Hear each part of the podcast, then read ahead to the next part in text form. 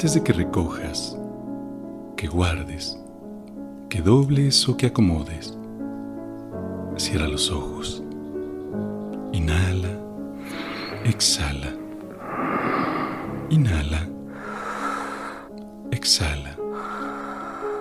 Contempla todo y sonríe. Sonríe mientras...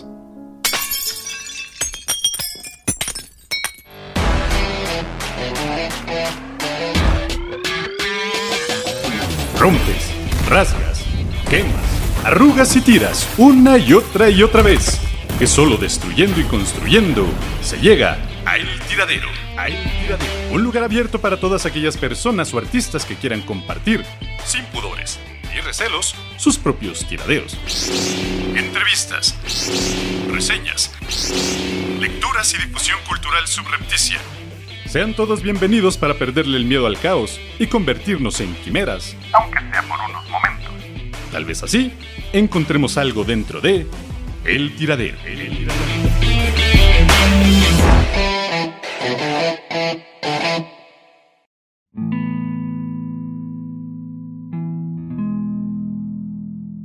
¿Recuerdan la primera vez que leyeron un poema? ¿O el primer poema que dedicaron o que ustedes dedicaron? Sin duda la palabra poema o poesía nos remite irremediablemente a nuestras clases de la primaria, de la secundaria, de la preparatoria, en las que los maestros trataban de manera totalmente infructuosa de meternos casi a punta de madrazos los versos clásicos que el programa les marcaba. Yo, honestamente, poco nada recuerdo esas clases. De, hecho, poco nada recuerdo de casi ninguna clase que he tomado en mi vida, pero vaya, eso pues ya es tema de otro podcast, ¿no? El punto es que desde nuestra infancia temprana, las palabras poesía, poema o verso han estado rondando alrededor nuestro y, asumo, muchos las pasamos de largo sin hacer el más mínimo esfuerzo por entender qué rayos es un poema. Pues en la mayoría de las ocasiones pensamos que poema o poesía o verso es una especie de sinónimo de cursilería o palabras crípticas que nomás nadie entiende. Pero vámonos por partes. Según la Real Academia de la Lengua Española, un poema, según ellos y esta definición que pueden encontrar en este diccionario de la lengua española, ¿qué, qué es un poema para la RAE? Pues un poema, según ellos, es una obra poética normalmente en verso. También para ellos, un poema es un, una obra poética de alguna extensión. Por otra parte, también ellos mismos dicen que... Un verso es una palabra o conjunto de palabras sujetas a medida y cadencia, o solo a cadencia, y la poesía es una manifestación de la belleza o del sentimiento estético por medio de la palabra, en verso o en prosa, cada uno de los géneros en los que se dividen las obras literarias, un poema o composición en verso, un poema lírico en verso, idealidad, lirismo, cualidad que suscita un sentimiento hondo de belleza, manifiesta o no por medio del lenguaje, y o el arte de componer obras poéticas en verso o en prosa. O lo que es lo mismo, ser poeta y en el aire componerlas. Y bueno, le lejos de estas definiciones polvorientas de la academia, tenemos otras definiciones que son más rebuscadas, la, la, mera verdad, pero que justo tratan de darle en el clavo a esta forma de expresión milenaria. Dentro de las muchas definiciones que no pocos autores han tratado de dar, encontré algunas, algunas cuantas que me parecen, la verdad es que de las más honestas y completas. No definen como tal la poesía. Y justo eso es lo que me gustó. Se van con lo que ellos saben y pues lo que sabían era mucho. Nada más y nada menos, ya escucharán, el primero que tiene esta definición o que lanzó esta definición al aire y que por ahí alguien cachó es Julio Cortázar. ¿Qué, ¿Qué, decía Julio Cortázar? Pues bien, Julio Cortázar decía, bueno, más bien, primero se preguntaba, ¿quién ha podido definir la poesía hasta hoy? Nadie. Hay 2.000 definiciones que vienen desde los griegos que ya se preocupaban por el problema. Y Aristóteles tiene nada menos que toda una poética para eso. Pero no hay una definición de la poesía que a mí me convenza. Y sobre todo que convenza a un poeta. En el fondo, el único que tiene razón es ese humorista español, creo, que dijo que la poesía es eso que se queda afuera cuando hemos terminado de definir la poesía. Se escapa y no está dentro de la definición. Otro que también trató de definir la poesía, o más bien se fue por la tangente de manera más que inteligente, fue Jorge Luis Borges, o como lo conocía nuestro flamante exmandatario Vicente Fox, José Luis Borges. Él decía, si tengo que definir la poesía, y no las tengo todas conmigo, si no me siento demasiado seguro, digo algo como, poesía es la expresión de la belleza por medio de palabras artísticamente entretejidas. Esta definición podría valer para un diccionario o para un libro de texto, pero a nosotros nos parece poco convincente. Hay algo mucho más importante, algo que nos animaría no solo a seguir ensayando la poesía, sino a disfrutarla y a sentir que lo sabemos todo sobre ella. Esto significa que sabemos qué es la poesía. Lo sabemos también que no podemos definirla con otras palabras. Como somos incapaces de definir el sabor del café, el color rojo o amarillo, o el significado de la ira, el amor, el odio, el amanecer, el atardecer o el amor por nuestro país. Estas cosas están tan arraigadas en nosotros que solo pueden ser expresadas por esos símbolos comunes que compartimos. ¿Y por qué habríamos de necesitar más palabras? Esto es lo que decía Jorge Luis Borges en su definición o intento de, definir o alcanzar lo, el, mayor concepto o de lograr un, concepto que se pudiese agarrar por algún lado, pero como ven, pues ni Jorge Luis Borges lo, lo pudo sintetizar, digamos, ¿no? Y tengo otra definición que es de Mario Benedetti, que seguramente ustedes, amigos, amigas y quimeras, conocerán. Y él decía, por más que la industria editorial considere la poesía como la gran cenicienta de la literatura, siempre será la verdadera alma del mundo. Como pueden ver, la definición de, Benedetti pues es muchísimo más sencilla, digamos, pero abarca muchísimo y abarca tanto que simple y sencillamente él dice que es el alma del mundo. Qué definición tan compleja.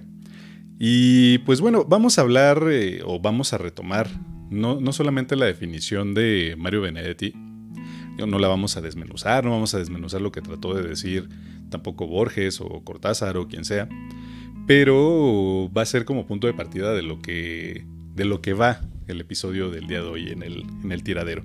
Eh, pues Benedetti, pues yo recuerdo que hace mucho, mucho tiempo, un amigo de la prepa, él estaba muy clavado con su poesía y me recomendó algunos de sus textos, así que yo, intrigado por esta recomendación, busqué en la biblioteca algún libro suyo y me topé con un libro que se llamaba, bueno, más bien se llama Inventario 1. A partir de ahí me fui enterando que Benedetti no solo era poeta, sino que también era cuentista y novelista. Y bueno, ya se imaginarán, empecé a leer varias de sus obras que en aquellos momentos me parecieron maravillosos y con el paso del tiempo, también me di cuenta que a muchos entendidos de la poesía y la literatura pues el buen Benedetti les daba como cierto repelús. La verdad es que nunca entendí muy bien cuál era la razón de este repelús, pero yo qué voy a saber, ¿no? Si soy un triste abogado que hace contratos de lunes a viernes. Pero el point de este episodio no es retomar solamente la poesía de aquel escritor que en todas las fotos, en todas las fotos, perdón, siempre salía con una cara bonachona, sino que también vamos a intentar hacer una especie de mini antología auditiva un tanto improvisada. ¿Y de qué va? Bueno, pues aquí vamos a leer algunos poemas no solamente de Mario Benedetti, sino de Idea Vilariño e Ida Vitale, quienes junto con precisamente Mario Benedetti y algunos otros tantos escritores más, formaron parte de la llamada generación del 45. Eh, ¿Se acuerdan o medio se acuerdan de sus clases de literatura de la prepa? Pues bueno, esta generación fue una de las generaciones más creativas no solo de la literatura uruguaya, sino de toda la literatura latinoamericana. Y bueno, para no entrar en mayores detalles históricos, que para eso tienen el internet, mijitos, o sea, no, no les vamos a dar aquí toda esta introducción de la generación del 45 si quieren saber de qué va y quiénes estaban o quiénes más conformaban esta generación, pues pueden entrar a internet y lo buscan y, y tal, ¿no? Pero creo que aquí la esencia de la generación del 45 no son tanto los datos anecdóticos de cada uno de los, de los escritores, sino la escritura misma. Es lo que los hace vivir más allá de sus datos bibliográficos. Y pues vamos a entrar de lleno a los poetazos, que es lo que, lo que me gusta, es a lo que venimos el día de hoy en este episodio del tiradero. Así que pónganse cómodos, prepárense una bebida, no sé en qué día estén escuchando esto, pero pues, la verdad es que no importa, prepárense una bebida, pónganse cómodos. Si están haciendo alguna otra cosa, pues dejen de hacerla. Relájense, acomódense, agarren unos pañuelos desechables y, sobre todo, paren oreja. Que los textos que vienen a continuación son un verdadero madrazo. ¿Y con quién vamos a empezar? Se preguntarán ustedes también. Bueno, vamos a empezar nada más y nada menos que con Idea Vilariño. ¿Ella quién fue? Pues es una poeta uruguaya que nació en Montevideo en 1920. Eh, además de poeta, fue crítica literaria, fue traductora, fue compositora y educadora. Entonces, pues se dedicó siempre como a esta onda de las letras, como podrán darse cuenta. En el 85, tras la dictadura, obtuvo la cátedra de literatura uruguaya en la Facultad de Humanidades y Ciencias de la Educación de la Universidad de la República sus poemas se agruparon en títulos como La Suplicante, Poemas de Amor, Nocturnos y Poesía. E Idea falleció en Montevideo en el mes de abril del 2009. A continuación vamos a leer algunos poemas de Idea que la verdad les voy a ser totalmente franco, yo no conocía. había escuchado de Ida Vitale, pero de Idea Vilariño no, no había leído nada de su, de su obra me la recomendaron cuando vi, bueno, más bien cuando posté que iba a ser un, especial de Benedetti leyendo sus poemas y tal. Entonces por ahí un, contacto de Face saltó y dijo, lea Idea Vilariño. La busqué y bueno, no les voy a contar más. El primer texto que voy a leer de ella se llama Amor. Amor desde la sombra, desde el dolor. Amor te estoy llamando, desde el pozo asfixiante del recuerdo, sin nada que me sirva ni te espere. Te estoy llamando, amor, como al destino, como al sueño, a la paz. Te estoy llamando con la voz, con el cuerpo, con la vida, con todo lo que tengo y que no tengo, con desesperación, con sed, con llanto como si fueras aire y yo me ahogara, como si fueras luz y me muriera, desde una noche ciega, desde olvido, desde horas cerradas en lo solo, sin lágrimas ni amor te estoy llamando, como a la muerte, amor, como a la muerte. No voy a decir nada más, es un texto hermoso y durísimo. El segundo texto que voy a leer se llama Carta 2. Estás lejos y al sur. Allí no son las cuatro. Recostado en tu silla, apoyado en la mesa del café de tu cuarto, tirado en una cama, la tuya o la de alguien que quisiera borrar. Estoy pensando en ti, no en quienes buscan a tu lado lo mismo que yo quiero. Estoy pensando en ti ya hace una hora tal vez media, no sé. Cuando la luz se acabe, sabré que son las nueve. Estiraré la colcha, me pondré el traje negro y me pasaré el peine. Iré a cenar, es claro, pero en algún momento me volveré a este cuarto, me tiraré en la cama. Y entonces tu recuerdo, ¿qué digo? Mi deseo de verte, que me mires, tu presencia de hombre que me falta en la vida. Se pondrán como ahora te pones en la tarde, que ya es la noche, a ser la sola única cosa que me importa en el mundo. Se vale llorar, queridas quimerillas. Que los textos de, de idea, híjole, o sea, ni siquiera es como que trate o tratemos de, de descifrarlos. Son crudos en su totalidad. Son desgarradores. Pero bueno, no, no voy a seguir hablando. Vamos, vamos con otro texto de ella que también me gusta muchísimo la imagen misma del, poema. Y se llama Cuando compre un espejo para el baño. Cuando compre un espejo para el baño voy a verme la cara. Voy a verme. Pues qué otra manera hay, decime, qué otra manera de saber quién soy. Cada vez que desprenda la cabeza del fárrago de libros y de hojas, y que la lleve hueca, atiborrada y la deje en reposo allí un momento, la miraré a los ojos con un poco de ansiedad, de curiosidad, de miedo, o solo con cansancio, con hastío, con la vieja amistad correspondiente o atenta y seriamente mirarme, como esa extraña vez, mis once años, y me diré, mira, ahí estás. Seguro pensaré, no me gusta. O pensaré que esa cara fue la única posible. Y me diré, esa soy yo. Esa es idea. Y le sonreiré, dándome ánimos.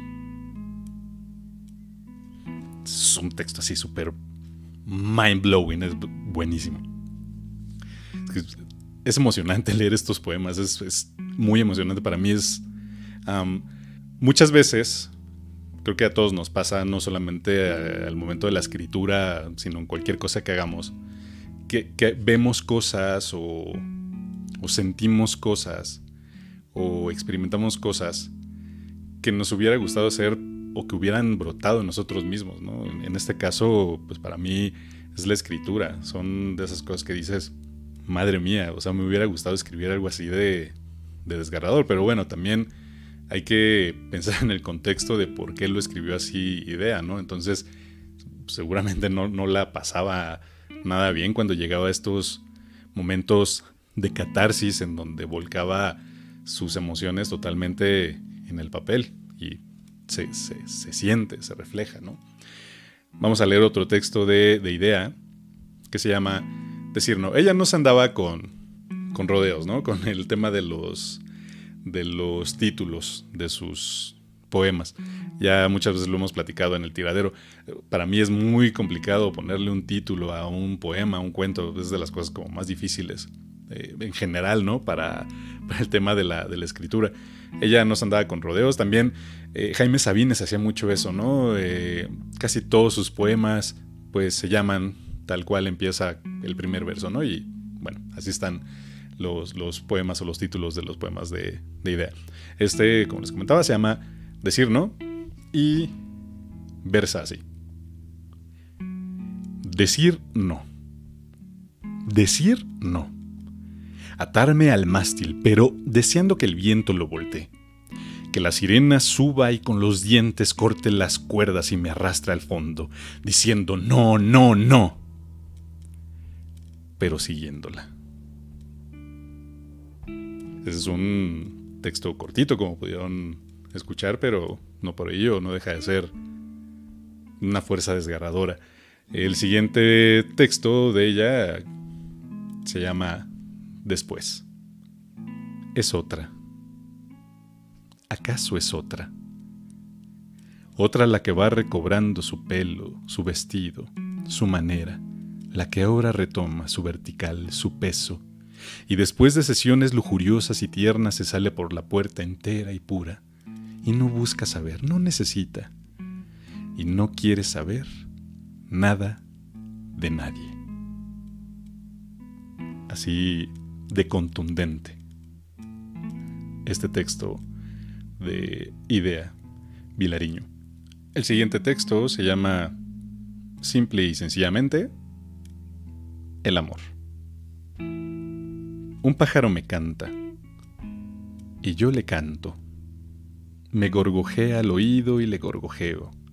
Me hiere y yo le sangro. Me destroza, lo quiebro, me deshace, lo rompo, me ayuda, lo levanto, lleno todo de paz, todo de guerra, todo de odio, de amor y desatado.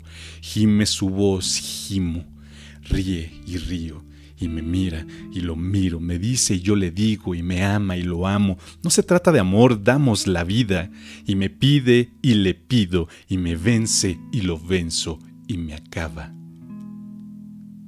Y lo acabo. mejor definición de, del amor en todas sus etapas, en todo el viaje que significa el, amor como tal, como idea, ¿no? Ahí está. Ese texto creo que es de los que más me gusta, de los que encontré de idea. Y, bueno, si les están gustando estos poemas y terminando este episodio del tiradero, pues vayan y busquen todo lo que puedan encontrar de idea Vilariño, que la verdad es que no tiene desperdicio alguno. El siguiente texto se llama Escribe, perdón, escribo, pienso, leo. Y versa así. Escribo, pienso, leo, traduzco 20 páginas, oigo el informativo, escribo, escribo, leo. ¿Dónde estás? ¿Dónde estás? Esto es muy triste, se me hace muy triste y pues bueno, yo creo que muchos hemos estado en estos lugares, ¿no? Lo que sigue se llama Lo que siento por ti es tan difícil. Creo que también algunos se van a sentir muy identificados con este texto. Yo creo que todos, ¿no? Versa de esta manera. Lo que siento por ti es tan difícil. No es de rosas abriéndose en el aire, es de rosas abriéndose en el agua. Lo que siento por ti esto que rueda o se quiebra con tantos gestos tuyos, o que con tus palabras despedazadas y que luego incorporas en un gesto, y me invaden las horas amarillas y me deja una dulce sed doblada. Lo que siento por ti tan doloroso, como pobre luz de las estrellas que llega dolorida y fatigada. Lo que siento por ti, y que sin embargo anda tanto que a veces no te llega. Esa, última línea de anda tanto que a veces no te llega es un tremendo batazo de home run. ¿Cómo ven? Desgarradores, ¿no? Estos, estos textos y siguen acompañándonos en este episodio del tiradero. Muchas gracias. Espero, espero que les estén gustando estos poemas de Idea Vilariño. Y pues vamos con el siguiente, porque la verdad es que sigo emocionado hasta las cachas, dirían por ahí. Este texto se llama Si muriera esta noche y dice así. Si muriera esta noche, si pudiera morir, si me muriera, si este coito feroz interminable, peleado y sin clemencia, abrazo sin piedad, beso sin tregua, alcanzara su colmo y se aflojara, si ahora mismo, si ahora, entornando los ojos me muriera, sintiera que ya está, que ya el afán cesó, y la luz ya no fuera un haz de espadas, y el aire ya no fuera un haz de espadas, y el dolor de los otros, y el amor y vivir, y todo ya no fuera un haz de espadas, y acabara conmigo, para mí, para siempre, y que ya no doliera. Y que ya no doliera. Espero que hayan tomado la advertencia o la recomendación que les di al principio de tener los, los pañuelos desechables a un lado, porque estos sí están tremendos, ¿no lo creen? Vamos con un texto más de idea que se llama Todo es muy simple. Todo es muy simple. Mucho más simple y sin embargo, aún así hay momentos en que es demasiado para mí. En que no entiendo. Y no sé si reírme a carcajadas o si llorar de miedo o estarme aquí sin llanto, sin risas, en silencio, asumiendo mi vida, mi tránsito, mi tiempo. Vamos con un texto más que yo creo, no, no creo, estoy seguro que es uno de los textos más fuertes y más tristes de los que leí. Seguramente tiene muchísimos más, pero este en particular se me hace totalmente dramático, ¿no? O sea, si, fuera una, una canción estaría llena de violines por todos lados, como estas canciones, primeras canciones de Manuel, con todos estos arreglos rimbombantes, ¿no? desgarrados, dramáticos, como les decía. Pero no, no les digo más, el texto se llama Ya no será y tristemente versa así. Ya no será. Ya no viviremos juntos. No criaré a tu hijo. No coseré tu ropa. No te tendré de noche. No te besaré al irme. Nunca sabrás quién fui. ¿Por qué me amaron otros? No llegaré a saber por qué ni cómo, nunca, ni si era de verdad lo que dijiste que era, ni quién fuiste, ni qué fui para ti, ni cómo hubiera sido vivir juntos querernos, esperarnos, estar. Ya no soy más que yo para siempre y tú ya no serás para mí más que tú. Ya no estás en un día futuro, no sabré dónde vives, con quién, ni si te acuerdas. No me abrazarás nunca como esa noche, nunca no volveré a tocarte. No. Te veré morir.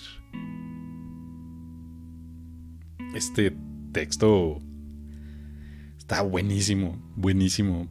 Les decía, es como de mis favoritos de los que he leído de, idea. Y bueno, el inicio es brutal y el final lo triple de, de brutal, ¿no? Este desprendimiento o intento de desprendimiento de, una relación o la idea, ¿no? De una relación, bueno, ¿qué, les digo, queridos, queridas quimerillas? Idea Vilariño es una poeta que sí o sí deben de leer, de seguir leyendo y esparzan sus versos y sus palabras por todos lados. Este fue el último poema de Idea Vilariño, poeta o poetisa, perteneciente a la generación del, del 45. Y vamos con Mario Benedetti. Es un poeta que mucha gente conoce. Es un poeta que ha, o escritor, escritor, ¿no? Pues, escritor de poesía, escritor de cuentos, escritor de novelas, eh, ensayos, etcétera, etcétera, etcétera. Es, muy conocido, es un bestseller brutal, ¿no? Hay, mucha gente que ha leído sus obras, han sido traducidas y bueno, sin mayores preámbulos, vamos a hablar un poquitín de Mario Benetti. Él, ¿quién fue? Pues él fue un poeta y novelista uruguayo. Él nació en el año de 1920 en Paso de los Toros. Su vasta producción literaria abarca todos los géneros, incluyendo famosas letras de canciones, cuentos y ensayos traducidos en su mayoría a muchísimos idiomas. De su extensa obra se encuentran, entre otros, la novela Gracias por el Fuego, El Olvido está lleno de memorias, La Tregua y los poemarios Inventario 1, Inventario 2, Inventario 3. Esos son como los, los, las colecciones de la mayoría, sino de todos sus poemas, que la verdad es que a mí que el que más me gusta es el inventario 1, es el que por primera vez yo tuve a la mano. Y pues a continuación vamos a leer algunos, algunos textos de Mario Benedetti, que pues falleció tristemente en Montevideo en el año del 2009, en el mes de mayo del 2009. Vamos con este primer texto que se llama Amor de tarde. Este ejercicio está padre porque, vamos, el ejercicio de, estar haciendo esta, este episodio del tiradero porque pueden encontrar ciertas similitudes en la forma de escritura de cada uno de los, bueno, de, tanto de Ida como de Idea y de Mario Benedetti. Y sin embargo, pues cada quien tiene su estilo propio, ¿no? Lo van a, a notar. Hay ciertos, digamos, como vasos comunicantes entre la forma que tienen de escribir. Pero a mí la verdad es que Mario Benedetti siempre se me hizo un poeta que si bien escribía de forma muchísimo más simple, ¿no? En el sentido de que pues tú leías un poema de Benedetti, o al menos yo cuando tenía 14, 15 años, y lo entendía de inmediato, ¿no? O sea, no era, rebuscado, eh, pues sí, es más, digamos, cursilón o, tierno en la forma que tiene de, escribir, sobre todo los, pues, vaya, sus poemas de amor y, desamor. No es tan desgarrado, o al menos no siente ese, ese desgarro o ese dolor como en los poemas de, de Idea. Y pues lo van a anotar, ¿no? Este texto, este primer texto que les voy a leer de Mario Benetti, se llama Amor de tarde y va versando así. Es una lástima que no estés conmigo. Cuando miro el reloj y son las cuatro y acabo la planilla y pienso diez minutos. Y estiro las piernas como todas las tardes, y hago así con los hombros para aflojar la espalda y me doblo los dedos y le saco mentiras. Es una lástima que no estés conmigo cuando miro el reloj y son las cinco. Y soy una manija que calcula intereses, o dos manos que saltan sobre cuarenta teclas, o un oído que escucha cómo ladra el teléfono, o un tipo que hace números y le saca verdades. Es una lástima que no estés conmigo.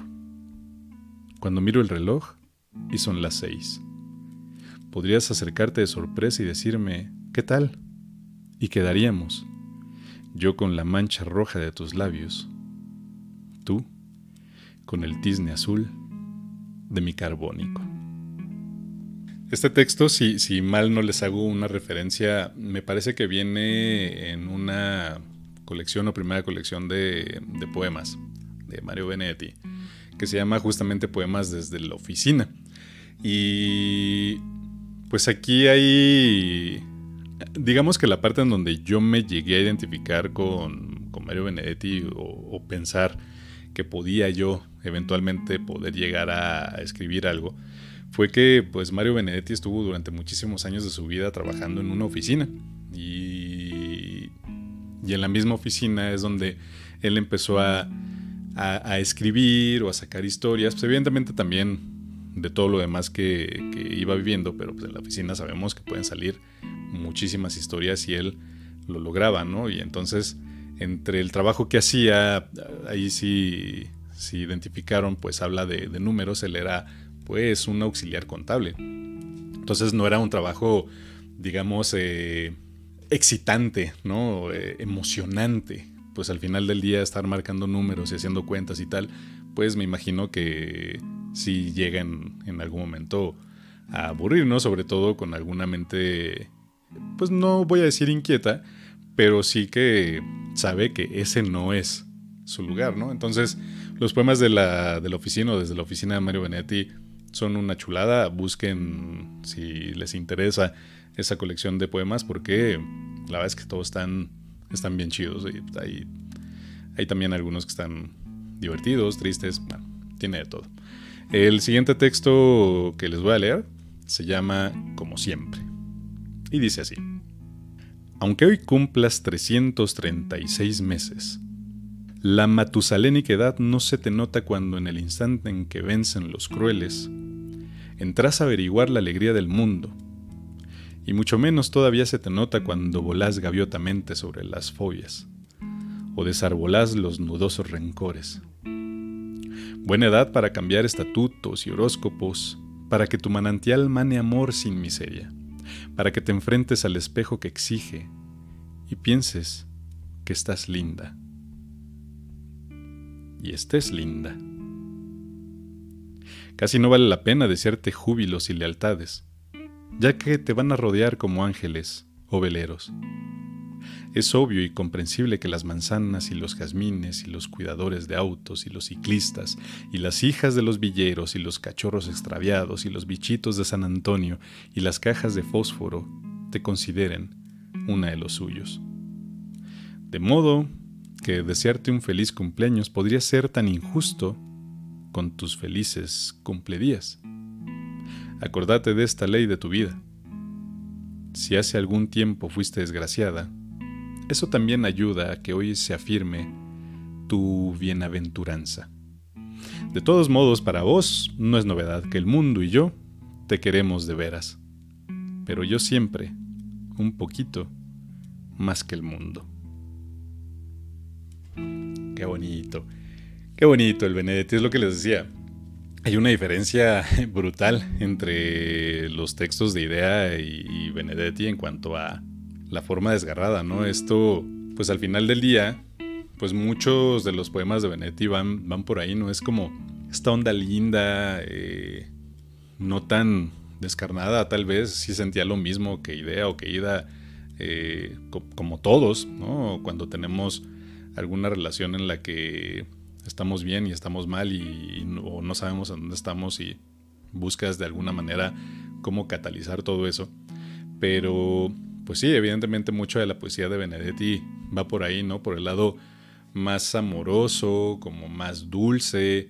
Eh, evidentemente también él tiene muchos poemas porque también vivió la parte de la...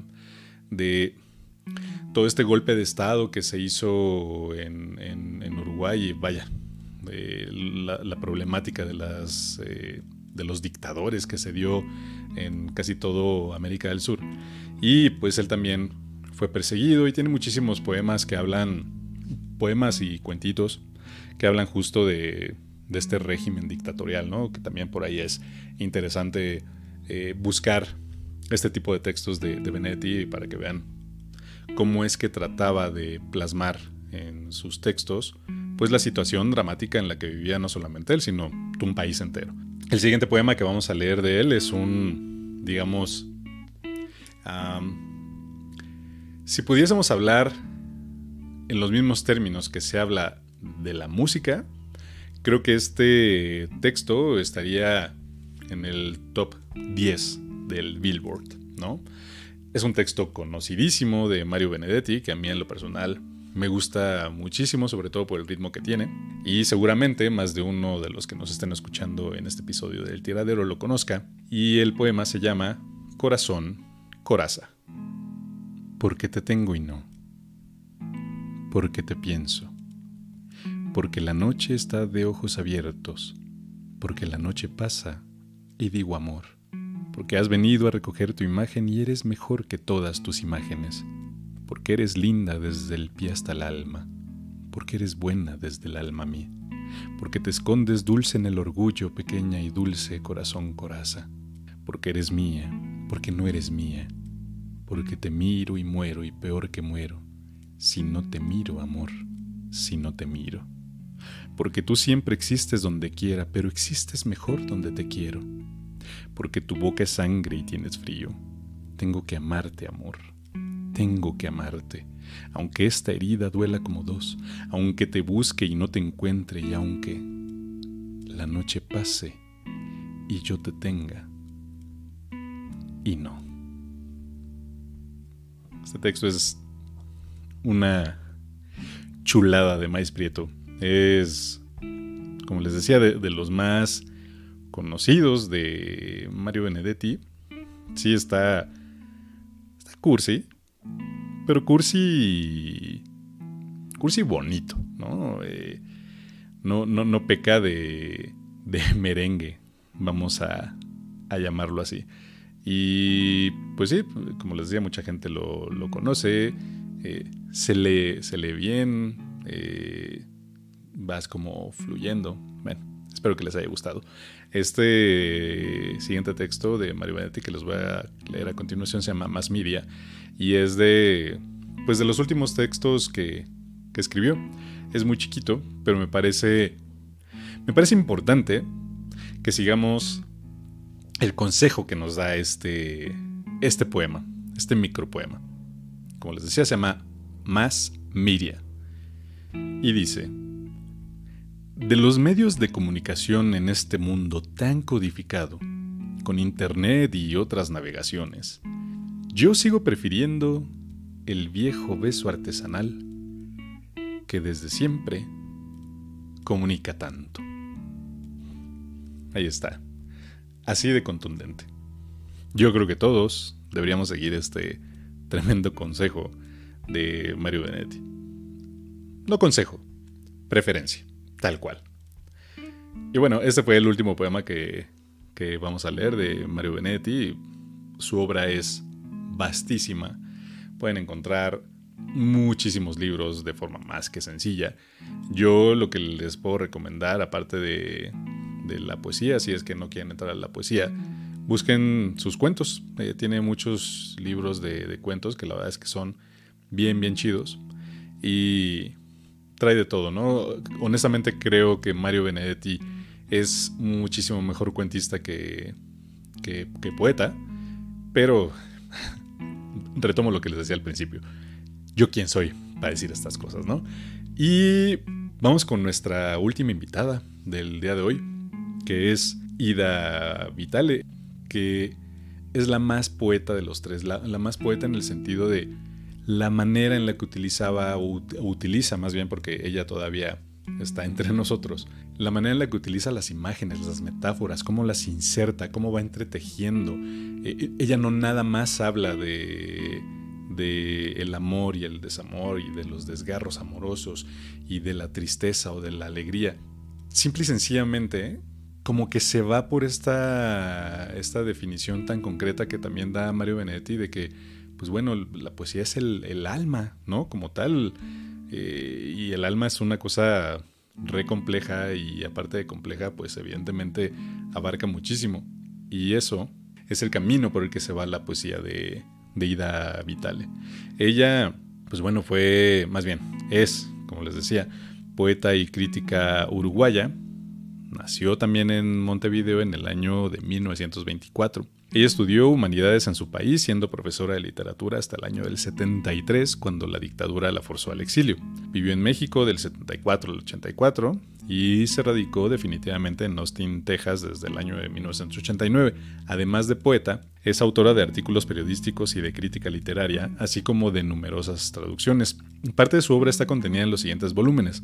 La luz de esta memoria en el 49, Palabra dada en el 53, cada uno en su noche en el 60, Oído Randante en el 72, Jardín, Jardín de Silis en el 80, Parvo Reino en el 84, Sueños de la Constancia en el 88, Procura de lo Imposible en el 98, Reducción del Infinito en el 2002, Plantas y Animales del 2003 y el ABC de Biobu en el 2005. Esta grandísima poeta todavía sigue entre nosotros y tiene nada más y nada menos que 97 años. Entonces, ahí anda echándose un round con, con Chabelo y con la reina Isabel. Y bueno, la poesía de Ida Vitale es poesía que habla o abarca muchísimas cosas. Y este poema, a los amantes de los gatos, yo creo que les va a gustar. Y se llama así, Gatos. Como tras los mullidos ves tres gatos, a su trisagio erótico ceñidos saltar por los tejados aguerridos como otros d'Artagnan por tosiatos. Pasas a depender no de insensatos pensamientos ajenos repetidos ni de tu larga deuda de descuidos, sino del paso de estos gatos gratos. El primero te quita del humano, sin llevarte por eso a lo divino. El segundo te anima la sonrisa. Con el tercero, piensas de la mano, más cabal de la cola del felino. ¿A qué? No siendo humanos, tanta prisa. La construcción de la poesía de, Ida se ve diferente, se escucha diferente, las imágenes que, maneja.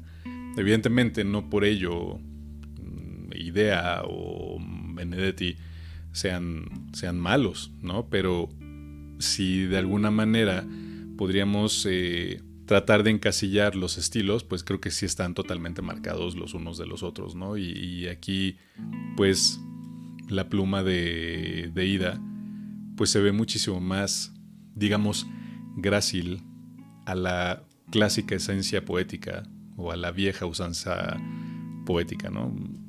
Se me hacen muy bonitas las imágenes que ella, que ella logra. El siguiente poema se llama La palabra infinito. Y pues bueno, aquí también van a ver este uso de, la palabra en su poesía. La palabra infinito. La palabra infinito es infinita. La palabra misterio es misteriosa. Ambas son infinitas, misteriosas. Sílaba a sílaba intentas convocarlas, sin que una luz anuncie su dominio una sombra señale a qué distancia de ellas está la opacidad en que te mueves. Van a algún punto del resplandor y anidan cuando las dejas libres en el aire, esperando que un ala inexplicable te lleve hasta su vuelo. Es más que su sabor, el gusto de la vida. Yo recuerdo mucho en pues las clases, ¿no? Haciendo un poquito al lado de las, las bromas de que no me acuerdo de nada. que en su mayoría es cierto. Pero sí en algunas de las clases, sobre todo de maestros, que estos que te dejan marcados. Nos decían, y también en talleres, en algunos talleres de, escritura creativa o de poesía, hablan de eso, ¿no? Eh, que la poesía, lejos de, de las rimas y la rítmica y los versos y sílabos en decasílabos, bla, bla, bla, bla, bla, estas cosas técnicas que la verdad es que de esas sí no me acuerdo. Pero justo en lo que terminan eh, estando de acuerdo todos, es que pues la poesía es la vida y viceversa, ¿no? Entonces, pues justo por eso la poesía, pues muchos no la entendemos de primera mano porque, vaya, muchos ni siquiera entendemos qué es la vida como tal. Entonces ahí es donde radica la dificultad de la poesía, porque si es la vida, ya podemos imaginarnos la, cantidad de problemas que podemos tener para poder entender tanto una como otra, ¿no? Y bueno, no, no ya no vamos a ponernos tan, tan filosóficos que se me van a aburrir. Este último texto que vamos a leer de, Ida Vitale se llama Ascendentes, perdón, Accidentes Nocturnos. Y dice así. Palabras minuciosas, si te acuestas, te comunican sus preocupaciones. Los árboles y el viento te argumentan, juntos diciéndote lo irrefutable, y está es posible que aparezca un grillo que en medio del desvelo de tu noche cante para indicarte tus errores. Si cae un aguacero, va a decirte cosas finas que punzan y te dejan el alma, ay, como un alfiletero. Solo abrirte a la música te salva. Ella, la necesaria, te remite, un poco menos, árida la almohada, suave del fin, dispuesto a acompañarte lejos de agobios y reconvenciones, entre los raros mapas de la noche Juega a acertar las sílabas precisas que suenan como notas, como gloria. Que acepte ella para que te acunen y suplan los destrozos de los días. Ahí tuvimos estos textos hermosos de, de Ida Vitale, que sí, como les decía, es un, un tanto más complejo entenderlos o asimilarlos porque pareciera que no son tan directos, ¿no? Pero creo que esa es la parte eh, chida de la, de la, poesía y del arte en general, ¿no? Eh, puede que no estemos en el mood particular para, para entenderlo, para arropar las palabras, nos pasa también con la música o nos puede pasar con la pintura, o en general con cualquier arte, ¿no? Entonces, con Ida creo que puede pasar algo similar. Tal vez no, no estemos en ese mood de querer entrar en el mundo al que nos quiere llevar de la mano con sus textos, pero en algún momento también vamos a poder abrir los ojos y entrar a donde nos ha querido llevar con su poesía, con sus versos, con sus textos, con sus creaciones. No nada más ella, no nada más eh, idea, no nada más Benedetti, no nada más la generación del 45, sino en general cualquiera que se dedique a escribir y que quiera abrir un mundo de posibilidades para todos ustedes que quieran acompañarnos. Y así es como llegamos a este bonito episodio. Bonito, la verdad. Digo, si a ustedes les gustó, espero que le den like a las publicaciones. A mí, la verdad, me gusta mucho poder compartir con todos ustedes eh, estos momentos de, poesía, porque también sabemos que no hay muchos lugares en donde se pueda compartir la, la, poesía.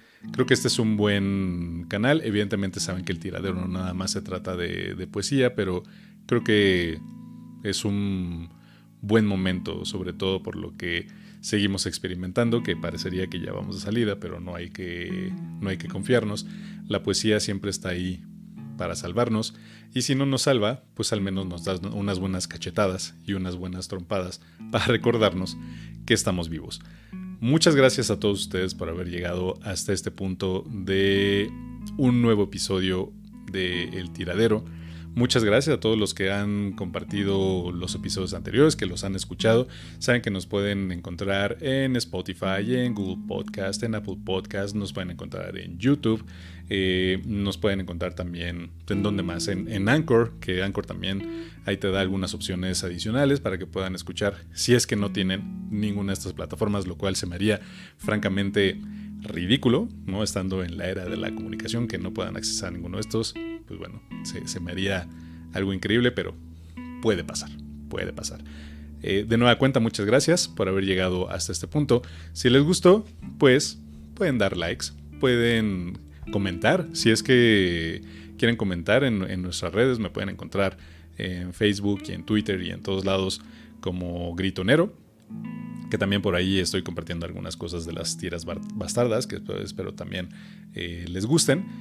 Y pues a mí me ayudaría mucho la retroalimentación que puedan dar de, cada uno de los episodios, sobre todo en este en particular, que me digan cuál es el, poema que más les, les gustó, si es que quieren que sigamos leyendo poesía, si es que quieren que sigamos cuentos. Eh, pues bueno, la retroalimentación siempre es importante. Y pues bueno, no me queda más que agradecerles de nueva cuenta. Creo que es la tercera o cuarta, cuarto agradecimiento que les estoy dando en este episodio. Ya veré si lo edito o no. Y pues que pasen buen día, buena tarde o buena noche o lo que sea. Saben que los quiero y los odio por igual. Soy Gritonero Chávez y esto fue El Tiradero.